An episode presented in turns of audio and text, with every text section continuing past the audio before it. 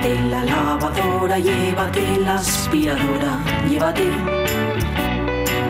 Llévate el secador de pelo. Llévate el horno, microondas, el casete, la olla express, pero la radio es mía. La radio es mía.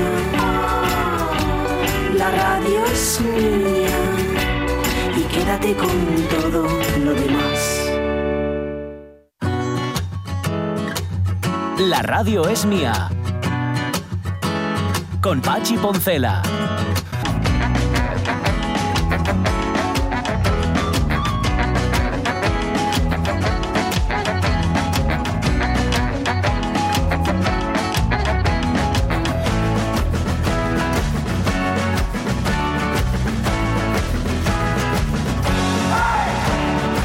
Las 12 y 16 minutos de la mañana estaba intentando seguir con cierta atención mientras escuchaba a Ignacio con las noticias el- la mm, conducción primero, porque ya lo condujeron, ¿eh? ya está, Mm. del féretro, y luego la ceremonia en la abadía de Westminster, me refiero al entierro de la reina, mejor dicho, al funeral de la reina Isabel II, lo- a través de Twitter, a través del Twitter de EFE, de la agencia EFE. Y ahora mismo sí, o sea, hace un momento sí, porque veía soldados, lo que pasa es que no dejaron entrar a las cámaras dentro, por lo menos a la cámara esta.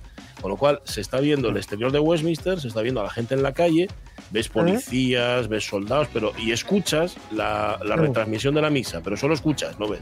Entonces no sé ahí dentro qué está pasando. Me imagino que lo, que lo estarán haciendo bien. Vamos, quién soy yo para dudar al respecto. Pero vamos, que eh, están hablando, y, y entiendo que es el audio de la misa por, la, por el tono en el que hablan. Eh, ¿Sabes? Que no es, se puede decir que sea un DJ el que está animando todo esto, sino todo lo contrario, alguien así un poco parco. No está DJ Windsor. pues mira, no está DJ Windsor ni DJ, ni DJ Westminster dándolo todo ahí.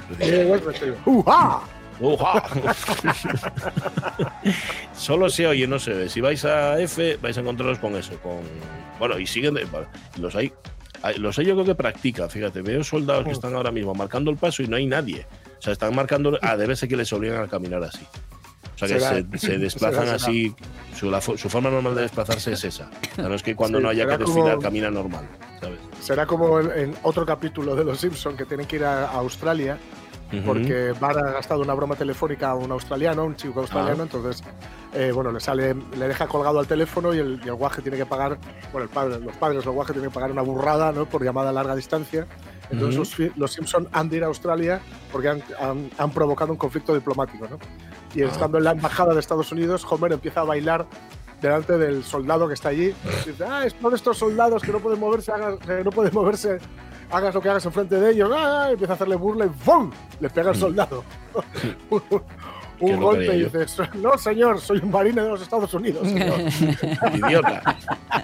Es que hay que saber distinguir entre uniformes, hombre. Que esos, los hay que sí se mueven y los hay que no. claro. Bueno, claro. recuperamos en esta hora de la radio mía a eh, el gran Carlos La Peña con su moderno en otros tiempos. En este caso, una vida perruna es la que nos trae hoy para contar. Para empezar, eh, va a empezar con un perro. Empieza con un, con un perráncano, con un chucho. Pero que tiene una historia detrás apasionante. Sí, ya sí, veréis sí. cómo sí. Buenísimo, Como siempre, en el caso de Carlos. Es buenísima la historia. Vale, Lucía López Santos, que va a llegar también dentro de un rato para hablarnos de todas las novedades de las redes sociales, de internet y demás, pero teníamos pendiente a Ramón Redondo, que espero que no haya marchado. ¿Marchaste, Ramón? Sí, no, sí. no, sigo por Sí, aquí. todavía. Amarraron. Ahí está. Vale, hace, no, hacen, hacen bien porque tú y además y de los que siempre piensas que estás molestando. Y, y lo típico, ¿no? Dice, ¿está Ramón? No, no, no está, tal. Bueno, Estábamos aquí eh, entretenidos dando y al dienticu de lo que trajo Abu. Ah, Mi amigo, qué eso. pillo. Qué pillo soy. A mí de Jaime por lo menos el pañuelo, ya que lo que iba dentro no lo voy a catar, ¿eh? por lo menos eso. Bueno, estábamos hablando sobre Amalia Ullman y estábamos hablando sobre El Planeta, una película tan poco convencional, Ramón, que nos decías que ni para subvenciones, o sea, ni, no era un documental, no era una película en asturiano, ni siquiera era realmente asturiana, ni la realizadora, aunque tú decías muy bien que es un canto a Gijón, es un canto a la ciudad de Gijón, que todo se hizo con muy bajo presupuesto, que todos los que aparecen ahí son amigos o tienen alguna, alguna relación.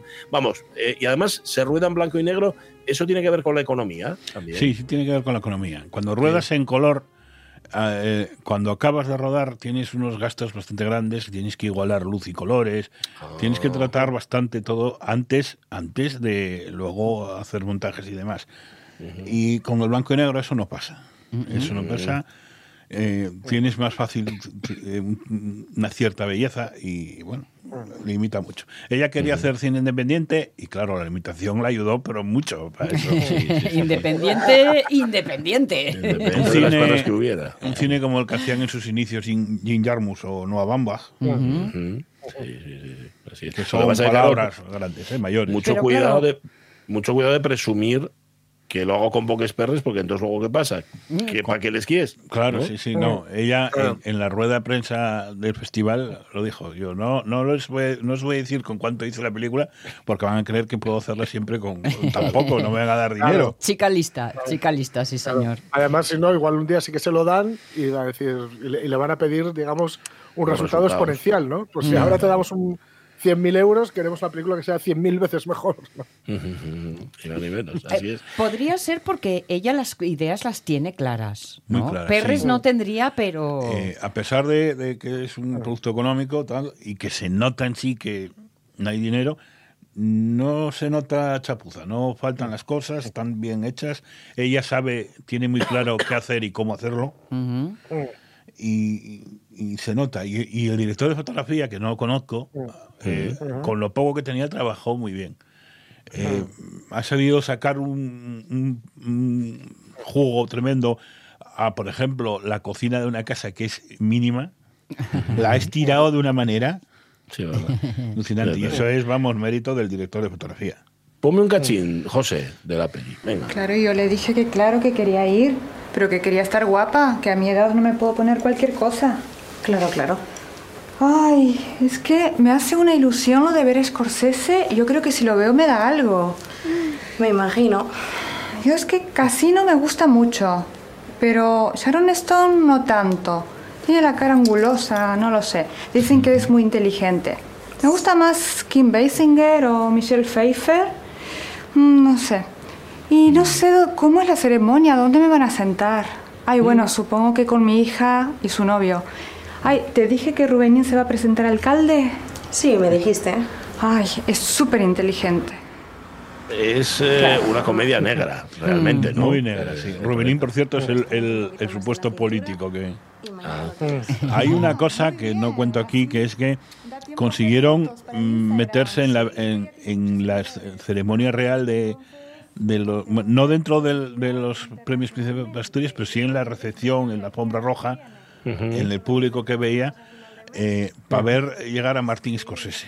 así Y sale, sale en, en los telediarios de la TPA y sale Ale Ullman en la, en la Nueva España fotografiada como y, y estaba ahí haciendo bueno, engaños. Qué bueno, qué bueno. Ese cruce realidad, ficción y, y- y el conjunto de las dos cosas que no sé ni lo que es. Eh, Ale Ullman iba a ser la madre en principio No, no iba a ser la madre. Hizo algún casting, pero bueno, no había dinero suficiente para Carmen Machi, por ejemplo, o alguien así. Ya. Y eh, decidió utilizar su madre. Y fue Al final fue una buena Eh, idea. un Mejor, descubrimiento. Sí, fue algo, supongo, afortunado, pero es que lo de Ale Ullman y la cámara es un- una auténtica historia de amor, de verdad. La quiere. Sí. Sí, sí. Y puede que no vuelva a trabajar como actriz, aunque ella se pasó todo el festival promocionándose a todos los directores que vio, que lo decía. Pero, pero de verdad, y, y puede que no tenga formación, pero tiene algo que no, no le da la formación tampoco, ¿no? Es algo innato que tiene muy poca gente. Sí, tiene una, tiene una belleza muy, muy, muy expresiva y muy y una, una mezcla así entre eh, un cuerpo así muy, muy, muy estilizado y una cara con ciertos rasgos incluso orientales. Entonces, Y lo sabe potenciar muy bien. Es verdad que eh, al, al natural es guapa y la cámara la, la quiere mucho. Sí, sí. Oye se, se va a Sundance el planeta ¿qué hace ahí? triunfa Eh, eh, no llevó premio, ¿no? Pero triunfó con la crítica, mucho. ah Para empezar, es la primera, la única película ese año, la única película española en, en, en Sundance, que no es fácil, ¿no? Y de ahí empezó el periplo, porque Sundance es casi el primer festival, a finales de enero del, de- de- de- a finales de enero. Justo después de los Oscar. No, no, antes, antes, Ah, antes de los antes. Oscars, sí. Ah. Te vas ahí a, a las montañas pijas de Utah, por Ajá, ahí. Ocelos. Sí, sí. Se llaman así, ¿no? Que se nombra la cordillera Más o que son las montañas pijas de Utah. Robert Redford no iba a hacer en Nava el festival, ya te lo digo Bueno, yo. porque no lo conoce. Hablemos Porque no claro. tiene idea. Porque no lo conoce. Hablemos claro. De ahí pasó a Buenos Aires y ahí llevó hasta tres premios. eh, las, las dos actrices, uno mano a mano. Eh, pasó por, eh, por muchos más. Tuvo premios en Jerusalén, en Galway, en Oak Cliff, en Texas, en Torino, en el Toulouse Cine España y en un festival que se llama Cine Eye Honors Festival que no sé por qué entraron, es de documentales. Ah. Pues llevó premio. No sé cómo se entró allá, pero llevó premio. No sé si lo robó siquiera a la carrera.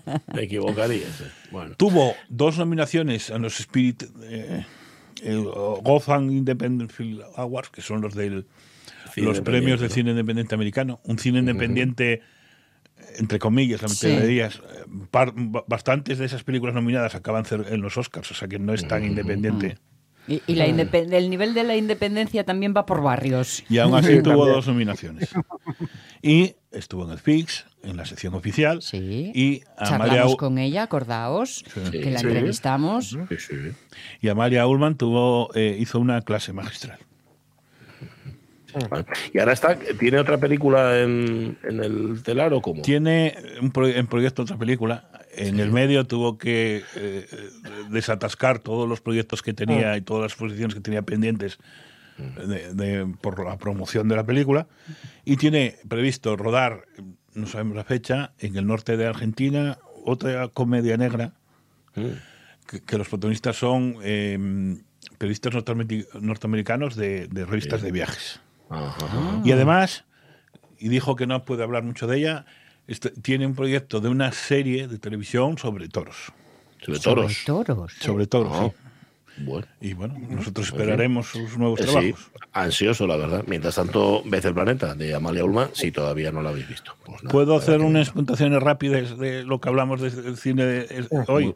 Muy rápida. Si alguien quiere ver el cine El, el Señor de las Moscas, que vea la de Peter Brook. La, La primera. anterior, ¿no? La Ah, anterior que hay dos, hay Sí. dos versiones. El, el funeral de Estado, que es un poco así como decía Pachi, es obra del, del cineasta ucraniano Sergei Losnitska, Ajá. que tiene mucho mejor trabajo antes que esto, que ahora que Sí. es un poco panfletista. Ah, vale. Pues a mí me eh, y, y lo bueno de Woody Allen ya, ya pasó. Vale, vale. Fue bastante pero, rápido. pero haz tiempo, no haz 30 años igual o más. Casi. Oye, igual hay un do de pecho final para salir por Sí. lo grande. En el siglo XXI Igual hay muy un poco. último, un último, este, ¿cómo se llama? Match point, ¿no? Que Sí, es la por última, gran, ejemplo. la última gran peli de Por ejemplo. Sí, sí. ¿vale? Gracias, Ramón Redondo. Ya quedasteis. para ¡Hala, guapos! ¿eh? 12 y 28. Ya quedasteis Ale, a, la- a la- a las redes sociales. Tiro vaya.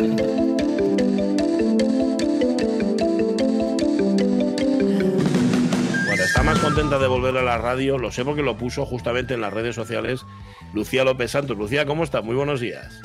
Hola, muy bien. Hola, Encantada, Lucía. como bien dices. Bueno, sigues, sigues dando la sensación de estar siempre en otro sitio, distinto, muy Ay, no, lejano de una oficina, sí. que no tiene nada. Pero tengo, tengo mocos, o sea, porque esto de las Ah, guarderías ah. ya sabéis que empiezan los catarros también. Ay, Ya lo no. sé, ya lo Hombre, sé. teniendo pequeñez en casa, mm, sus mocos son tus mocos y viceversa, alma de amor. sí. Exacto, algo así es, sí. Pues nada, acostúmbrate, ¿eh? Acostúmbrate. Que, fíjate, el mío tiene 16 y pegóme los mocos también. Bueno, mm, ¿por, dónde vas a, ¿por dónde vas a estrenar temporada, Lucía López Santos? Pues vamos a empezar, pues como no podía ser de otra forma, con novedades. Con novedades. Con Novedades. cosas nuevas que vamos a ver en redes sociales, en concreto en TikTok.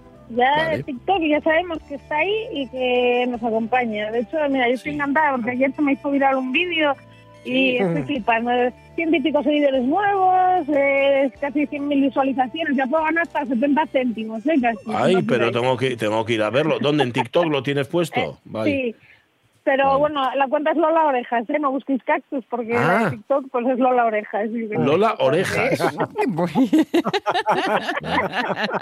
Ya Qué bueno. Que, es- que no es cuenta profesional esa, ¿no? Es cuenta No, no, personal. esa es mi, per- mi cuenta personal donde cuelgo mis tiras de olla. En este caso es un vídeo o sea, eh, absurdo del todo, ¿eh? Porque soy yo haciendo un babero para la Ujú. cría, para la guardería y demás, y dije, va, me voy a grabar. Lo grabé y bueno, eh, llevo una semana subido, pero ayer se ha empezado a hacer viral y yo Pum. estoy alucinada. Qué Pero, eh, bueno. tampoco te esperas un vídeo así, pues eh, bueno. en Me, hacen, me hace mucha gracia ese- esta idea de que lleva una semana y el de repente es de repente. ¿Por qué, Sí, sí. ¿Por qué se pasa de 0 a 100 en un de repente, Pues Lucía? mira, porque, porque va saliendo en la sección del para ti y entonces en función de los perfiles que lo vean y del número de seguidores que tengan esos perfiles y cómo interaccionen con el vídeo, si lo ven entero, pero es un vídeo largo para hacer TikTok, eh, según el tiempo que pasen viendo el vídeo, según el número de seguidores que tengan los que ven el vídeo, según si le dan me gusta o comentan. Entonces, bueno, en función de eso, pues se va metiendo, digamos, poco a poco en el algoritmo y parece ser que después de una semana se ha metido ya eh, en ese circuito y está ahí, pues bueno, circulando por TikTok. Bien, bien, bien. Bueno, Pues nada, enhorabuena, ¿eh? Por la parte que te toca. Bueno, Muy ya bien. 70 céntimos, ¿eh? Por el momento que Está muy bien. 100 visualizaciones, ya puede ser Cómprate 70 algo Pero- bonito y tal. La recompensa es mucho mayor, la recompensa es mucho mayor y tú lo sabes bien porque llevas abogando por TikTok cuando nadie lo conocía, bueno, nadie a nuestro nivel, quiero decir, tú ya estabas diciendo que TikTok era el futuro, ¿eh? Hace mucho sí, de sí, esto. a ver, y lo está haciendo y más porque hoy os voy a contar una nueva función Sí. barra aplicación de TikTok que eh, se va a implementar también porque, bueno, eh, TikTok sabemos que funciona, de hecho, de gracias a TikTok tenemos los Reels en Instagram y en Facebook Sí. y eh, ahora gracias a BeReal, que también hablamos de esta aplicación, Sí. a principios del 2022, o sea, sí, de este año, ¿no? El 2022, sí, es que los, las fechas se, me van un poco.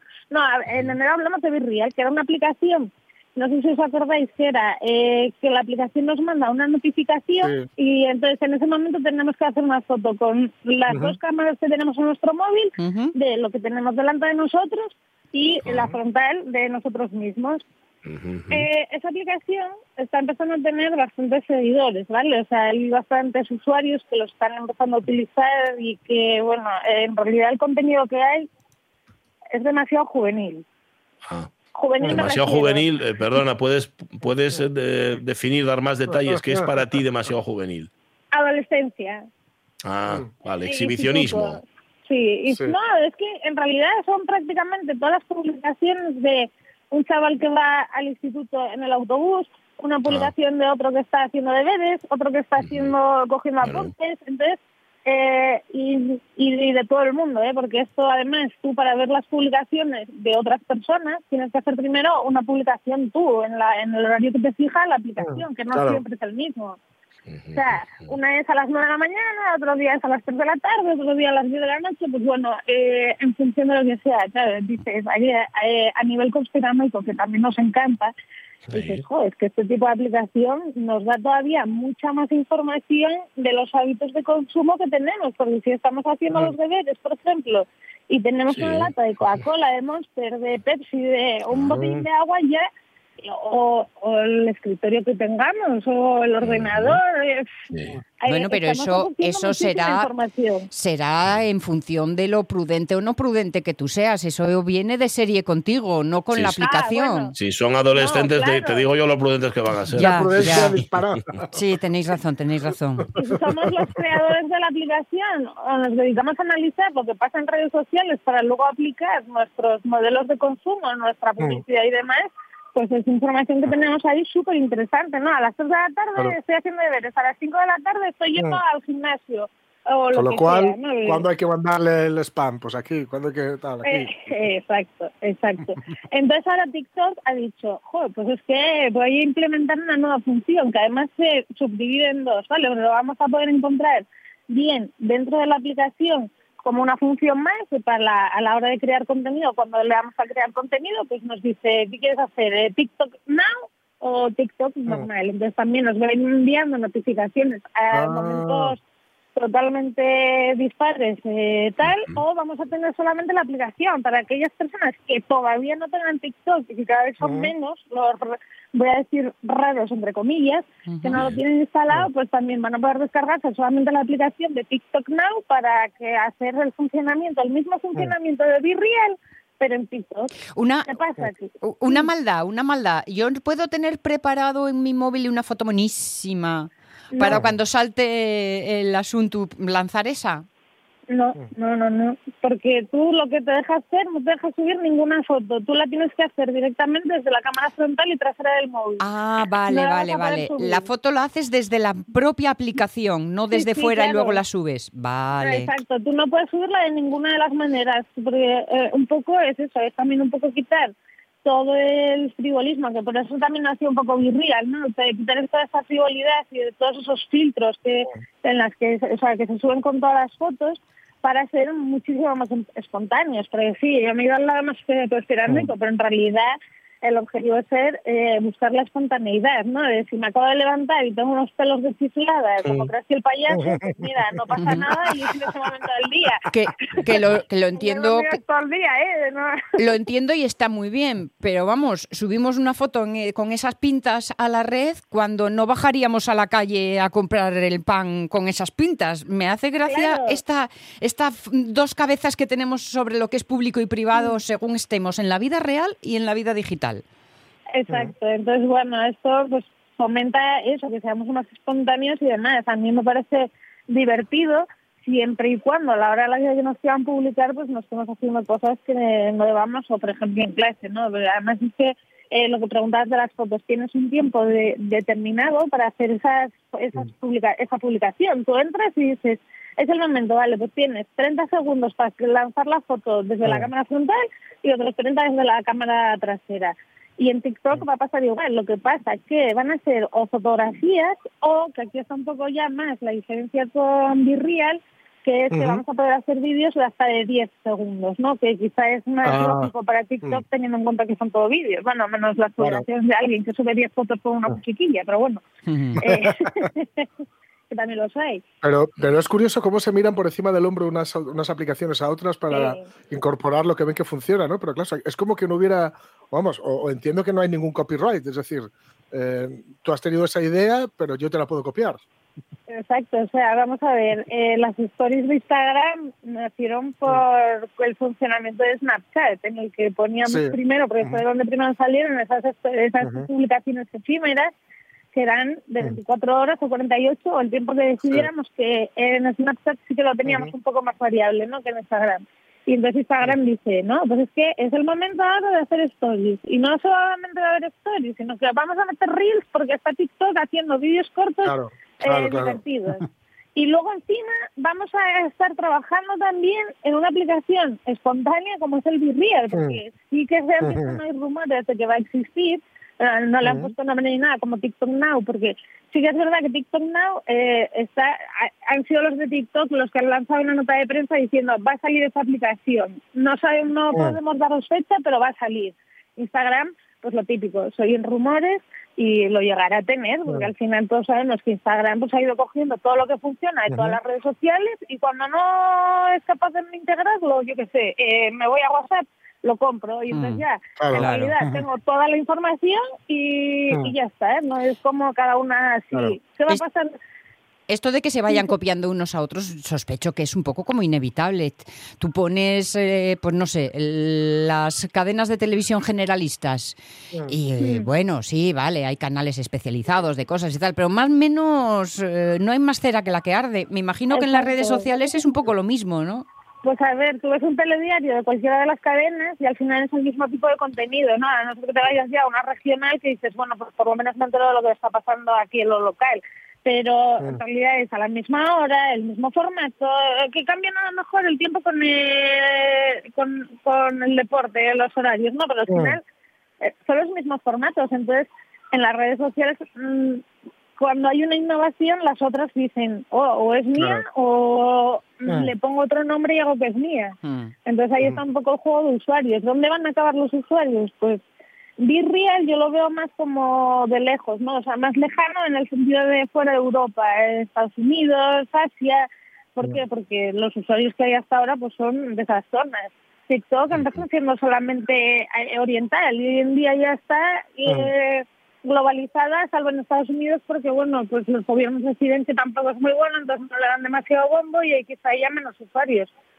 O- Ah. Sin embargo, los está viendo ya, porque hay un montón de gente de España que está en Estados Unidos que se pone a hablar sí. de, pues, de, de, de TikTok. Entonces, Ajá. bueno, eh, TikTok eso es que se está comiendo el terreno de Facebook. ¿Facebook está acabado? No.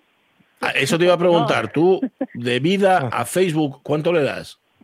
A Lucía. ver, yo decía, en ponerle muerte a alguien o algo eh, está muy fea. Yo, eh, No, no, es feo si es persona, hombre, si es, si es Facebook. Casi hasta A lo ver. desea uno. Yo, yo lo que estoy viendo es que en TikTok hay cada vez personas de 50 años en adelante que antes Sí. ni nos hubiera, hace un año ni nos Mm. hubiéramos imaginado que estaban ahí. Es verdad. Pero claro, eh, y, y- pero esas personas, lo que me estoy encontrando también es que te dicen, sí, yo tengo TikTok y veo TikTok, pero yo decido más o menos cuándo verlo. ¿Por qué? Porque en Facebook entro y yo tengo el control del tiempo que paso en Facebook. Sin embargo, Mm. en TikTok estoy dos horas y dicen, yo Sí. es que no me doy cuenta del horario y yo dos horas. Entonces, Ujú. como que... Es muy eh, caja tonta, les sí. cuesta- Les cuesta más acceder, pero cuando acceden están igual que los demás, Mm. ¿sabes? Pero, Entonces, pero sí es eh, verdad, Claro, porque, porque va saltando un vídeo tras otro. Entonces, claro. Te, te engancha. es- Pero es verdad claro. que hay distribución generacional en las redes, ¿no, Lucía? Cada vez menos en TikTok, cada vez menos. Antes, al principio. de O sea, tiempos TikTok los "Pues está nada". reuniendo a todos. Sí, ahora sí, de nuevo sí. Es que encontramos perfiles de todos los tipos, estilos, condiciones Mm. y, y edades. Mm. Y, y- y lo mismo que ha pasado en Facebook. Facebook, Facebook al principio, yo me acuerdo en la universidad que éramos ahí los universitarios entrando y que te decían, estás chiflado en Twitter y ahora está todo el mundo de las edades. ¿Y no crees que cuando, cuando llegue a ser tan generalista eh, como lo han sido otras anteriormente y todo el mundo esté ahí, incluidos los que los puretas, los que somos eh, puretas, Los boomers. Los boomers. los boomer, bien, bueno, es la distinta palabra, la misma idea. Eh, eh, ¿No surgirá otra propuesta nueva donde se van a ir todos los jóvenes y vuelta a empezar todo el recorrido? Pues claro, pues claro, pues al final es, eh, ¿tú en qué barrio de Gijón salías? Pues salías en el de Fan, tus colegas o los bares enfocados para tu edad. Hoy en día esas zonas han desaparecido y en algún lado tienen que estar los jóvenes también, ¿no? Y al final, ¿dónde prefieres ir? ¿Dónde te puedes encontrar todos los amigos de tus padres? ¿O donde están los de tu generación y puedes estar en tu rollo? Pues, Lo, lo que yo no tengo claro es que si querría estar donde están los amigos de mis hijos. Eh, ya, bueno, ya, ya, ese es otro enfoque, exacto. Pero yo, yo no querría estar ahí, porque eso significa algo, que, Claro que es- yo es- no soy Peter Pan. Eh, o- claro, pero es, es lo que está pasando, lo que nos cuentas que está pasando, que las eh, generaciones mayores se están yendo a TikTok, que era el patio de recreo de la chavalería. Exacto, sí, sí, pero bueno, es que es por el contenido también. Cada vez vemos menos críos, los perfiles, por ejemplo, de menores de 18 años eh, no aparecen en el para ti público. Vale. Eh, los menores de 14 tampoco pueden tener un perfil público, o sea, ya no es su, su contenido solo, sino que el perfil tampoco está público. Es que Bien. cuando, estás en la calle te ve todo el mundo, pero cuando estás en las redes te ve más o menos quien tú quieras. Entonces, Exacto, exacto. Y ahí es donde tenemos que poner ese sentido común del que Claro. abogamos siempre Sí. y decir, bueno, y tener ese control, porque muchos padres seguramente se han metido en TikTok pues para ver lo que hacen sus hijos y o crear incluso contenidos con ellos, porque hay muchos contenidos que son, la del primer Luis B, al final es una señora de casi, no sé cuántos años, no voy a decir una burrada, no a decir que nos escuche y me diga, "Qué va, eres más vieja tú". Pero bueno, que es al final eh, lo del Luis B, pues fue porque fue un regalo que le hizo a su hija, en el que salía su hija diciendo, ¡ay, genial, mi primer Luis B! ¿no? Entonces dices, bueno, pues es que eh, a lo mejor está bien también que compartamos a veces redes sociales por tener un poco más control de lo que hacen los menores Claro. en redes Eso, sociales eso sí. y enseñarles. Eso está bien. Eso está bien. Vale, déjalo aquí, que tienes tú una temporada por delante. Gracias, Lucía López Santos. Un abrazo. No gastes hoy toda la munición. No, no, vale, de acuerdo. Bien. Besos y abrazos, Lucía. Suénate esos mocos, hombre. Suénate, suénate esos mocos. Besos. Adiós, Lucía. Adiós. 12 y 44 minutos de la mañana, recuperando voces de que sacamos del armario otra vez. Me entendedlo en el mejor de los sentidos. Lucía López Santos, que estaba ahí guardada en el armario durante el verano y ahora vuelve otra vez a la radio. Pero, ¿qué me decís? ¿Qué me decís de modernos otros tiempos? Sinto.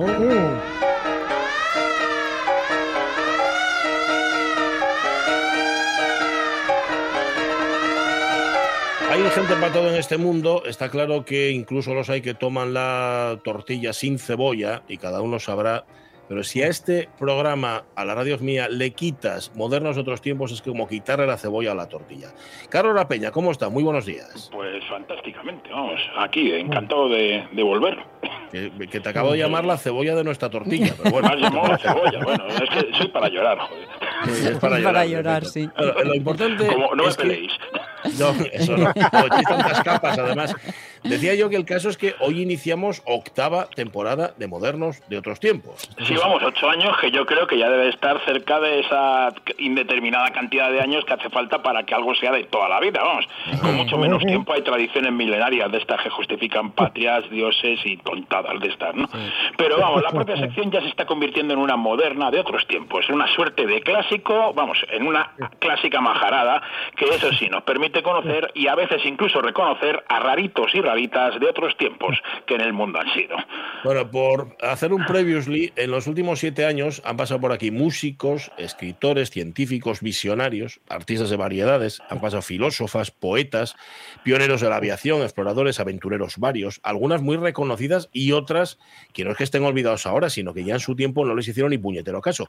Además, como rara avis, hemos tenido una pieza musical, la gran fuga de Beethoven, un himno desconocido como el que escribió Agustín García Calvo para la Comunidad de Madrid e incluso, fijaos, un personaje de ficción, Josep Torres Campalans, el pintor, inventor del cubismo que creó Max Aub para vacilar al personal y reírse de muchas convenciones que rodean el mercado del arte. Pero hasta hoy, y esto es importante destacarlo, no habías traído ningún animal a modernos otros tiempos. Bueno, al, al menos algún animal que no fuera Homo sapiens, vaya. Sí, sí, vamos, nuestro moderno va a ser por lo menos pionero en esto, ¿no? Y, y de eso que estoy no ha sido por falta de ganas, porque muchas veces me he quedado con ganas de hablar de animales míticos, como por ejemplo el loro rabachol, que sembró el terror y la diversión en las calles de Pontevedra el siglo pasado, vamos, hace dos siglos, hasta convertirse en uno de los símbolos que identifican su carnaval, o de Lucánicos, el perro anarquista griego, que, que se hizo famoso en las manifestaciones contra los monstruosos recortes con los que la infame troika saqueó Grecia en los últimos años, que vamos, Lucánicos, este mundialmente conocido como el perro de los disturbios, llegó a ser incluso nombrado personalidad del año 2011 por el semanario progubernamental griego Tobima, ¿no? Y este, pues vamos, mostró bastantes veces los dientes a los antidisturbios griegos en las manifestaciones de la Plaza Sintagma, ¿no? Pero, vamos, también me quedé con ganas de, de hablar de Sanguinefor, el Lebrel Santo, un perro que llegó a ser canonizado en el siglo XIII por la Iglesia Católica. Es cierto que siglos después alguien se dio cuenta de que el tal Sanguinefor era un perro y las autoridades católicas le borraron de santo, destruyeron su tumba y quemaron sus restos y prohibieron Bueno. su culto, so pena de excomunión, ¿no? Pero vamos, eso sí, el, el culto al perro santo que protegía de los idiotas y de las serpientes malvadas duró hasta bien entrada la década de los años 30 del siglo XX.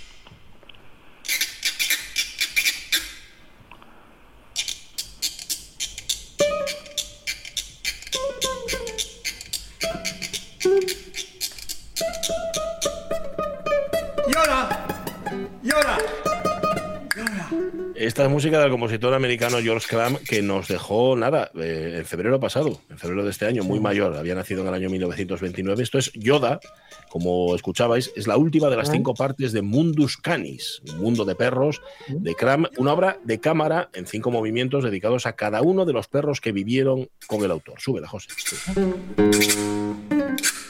Para guitarra y percusión del año 98. Los instrumentos los tocan Oren Fader y James Baker, o Oren Fader, no sabría cómo pronunciarlo. Pero bueno, no es de Yoda de quien vamos a hablar hoy, Carlos, sino del famoso perro Paco. Así es, del famoso perro Paco, que fue en el comienzo de la década de los 80, eso sí, del siglo XIX, un eh, auténtico símbolo de la vida alegre y despreocupada de la noche madrileña de la restauración borbónica y uno de los personajes más famosos de la Igilí madrileña. Mm, a ver, Carlos, te voy a pedir por favor que aclares esa expresión tan retrechera ¿eh? que aparece, por cierto, en el chotis del, del Eliseo de la Gran Vía. La Igilí, que es la Igilí. Bueno, mira, la Igilí significa eso, Igilí, que viene de Hili, o sea, que, es, que viene a ser la abreviatura del inglés High Life. Que es una cosa que salía en una porrada de anuncios en los periódicos de la época y si eras pudiente, de los que tenían algo que decir, pues eras un infilí, que suena a insulto, pero los posibles los tenías tú, ¿no? El caso es que Paco, un perro callejero de pelo negro y áspero, con pechuga blanca, carácter poco sociable, gustos toscos y cabeza vulgar, coronada, eso sí, por unos ojos y una mirada llena de simpatía e inteligencia, se convirtió en uno de los personajes más populares de aquel bohemio Madrid de los 80, de los 1880.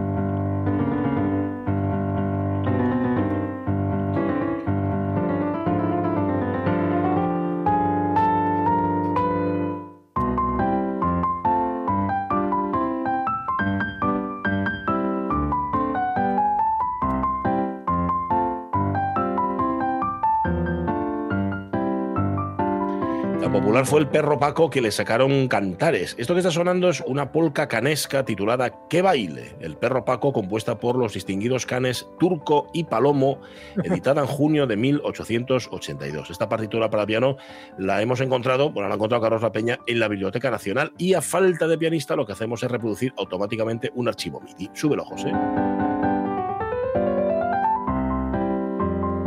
Somos modernos, pero modernos con recursos, ¿eh? aquí en la radio mía. Bueno, el hecho de que le compusieran polcas y hasta marchas fúnebres demuestra, en efecto, la popularidad de un perro que, por cierto, Carlos, ¿de dónde sale el perro Paco?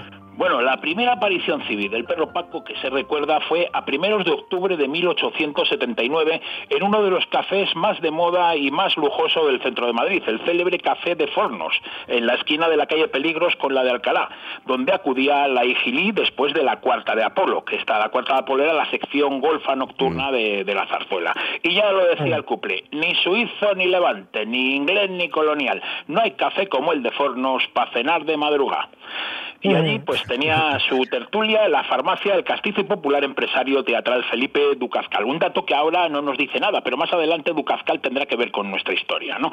Entonces el caso es que aquel 4 de octubre de 1879, que era el día de San Francisco de Asís, estaba cenando una chuleta en Fornos, como cada noche por otra parte, Gonzalo de Saavedra y Cuetro, que era el marqués de Bogarraya. En ese momento entró a ver si le caía un azucarillo u otra golosina nuestro protagonista, que era perro, pero aún no era Paco, porque todavía hasta ese día no lo habían bautizado. ¿no? Hizo una reverencia al marqués y este le tiró un hueso. El animal se puso a dar volteretas de alegría y dio las gracias con tal gracia que Bogaraya le tiró el resto de la chuleta. La simpatía del can fue tal que el marqués, aprovechando que era el día de San Francisco de Asís, como hemos dicho, le bautizó como Paco. Al día siguiente, el perro Paco, que ya era perro Paco, regresó a Fornos y saludó con tal alegría a su benefactor que éste le obsequió con otro bistec. Y así, a base de repeticiones, la excepción se convirtió en costumbre y el perro Paco acudía todos los días a cenar a Fornos y a fe que lo conseguía, incluso los extraños días en los que no estaba el marqués. Vamos, estaba a punto de aquel momento de fraguarse la leyenda del perro Paco. Vamos a ver, una chuleta gratis cada noche, hombre, como Hombre. reclamo no está mal, para un perro callejero, pero también para más de un poeta bohemio que eran los que frecuentaban el Fornos, precisamente. También, también. Pero, está bien. Pero, oye, ¿sabemos si antes de entonces Paco había tenido dueño? Bueno, entre los litros de tinta que corrieron sobre nuestro moderno, tenemos que tener en cuenta que en el Fornos o en el Café Suizo, que también frecuentaba, estaban llenos de periodistas y también de junta letras, hubo quien dijo que su primer dueño había sido un tal Francisco Lozano, que era el mayoral de las diligencias que había entre Chinchón y Colmenar Viejo. Una empresa que, por cierto, era propiedad del torero Frascuelo, que luego sería muy amigo y invitaría mucho el bistec a Paco, ¿no? Fue esto verdad o no, Paco era un perro libre que prefería no tener dueño y se convirtió en uno de los miles de chuchos callejeros. Incluso en un principio los agentes municipales le obsequiaron con la morcilla envenenada con la que el municipio se deshacía de los perros sin amo. Para esto es tener en cuenta cuando decís a alguien, oye, que te den morcilla, que es esta morcilla, la de, la de matarle, o sea, para que lo tenga en cuenta que si alguien lo dice de buen rollo, ¿no? Pero vamos, pero Paco era muy listo, era demasiado listo como para caer en el burdo engaño de comerse la morcilla. Luego nuestro moderno se hizo tan famoso que tuvo amistades influyentes y las autoridades municipales ordenaron a los perreros que no le propinaran a Paco la morcilla.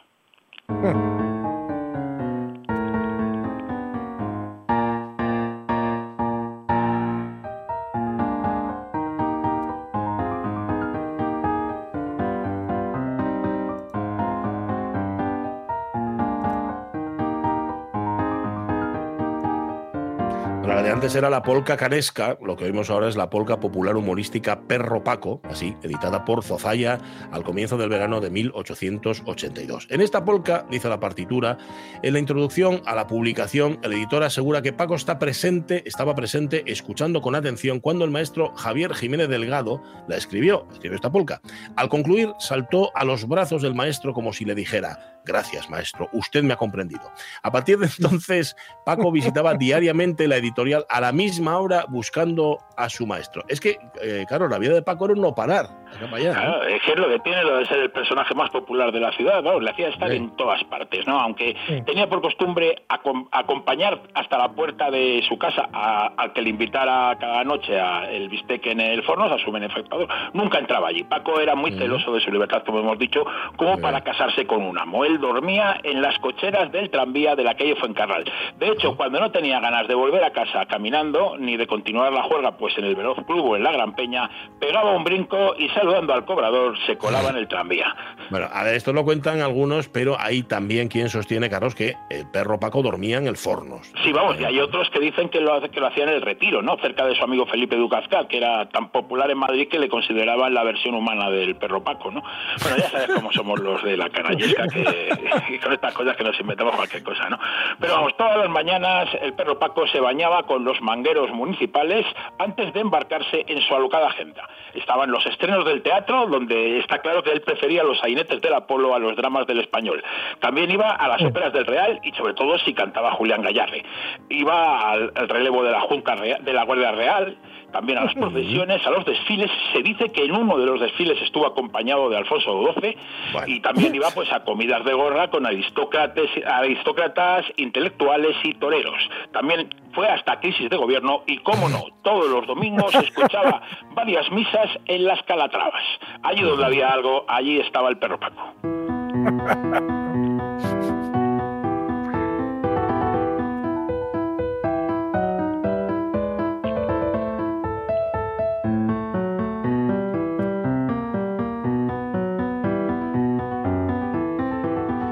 Aunque animada, esto es una marcha fúnebre, se titula Al malogrado perro Paco, obra para piano de T.P.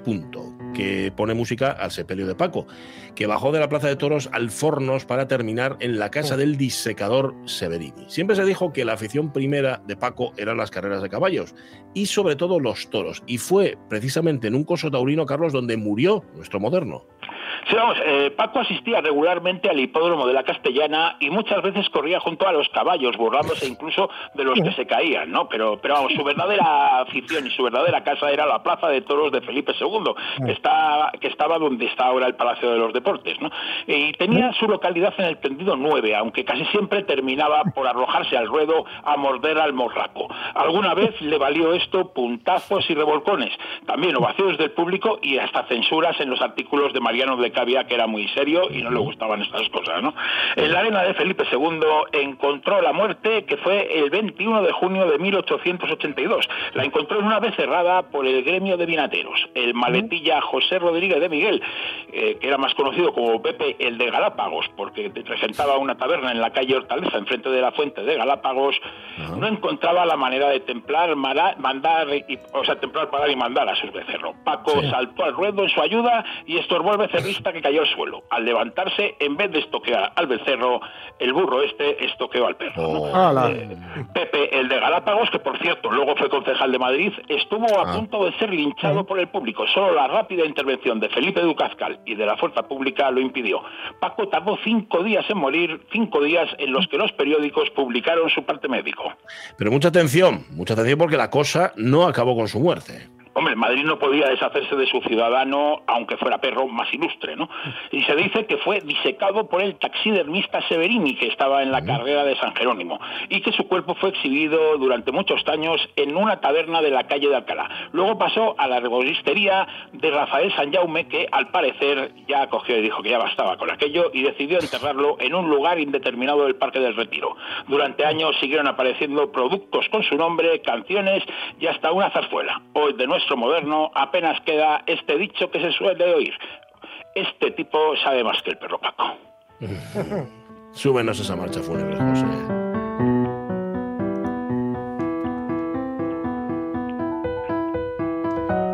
que además sabía de todo, ¿eh? Sabía de la vida, sabía de zarzuela, Sí, de sí. ópera, sabía de carreras de caballos, de toros, anda que no sabía el perro Paco. Y los horarios del tranvía.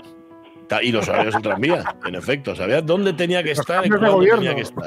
Esto, esto me recuerda a algunos políticos que, en efecto, bueno, hay algunos que saben dónde tienen que estar y cuándo, y otros que nunca saben ni dónde, ni cómo, ni de qué manera. Pero Y bueno, el horario.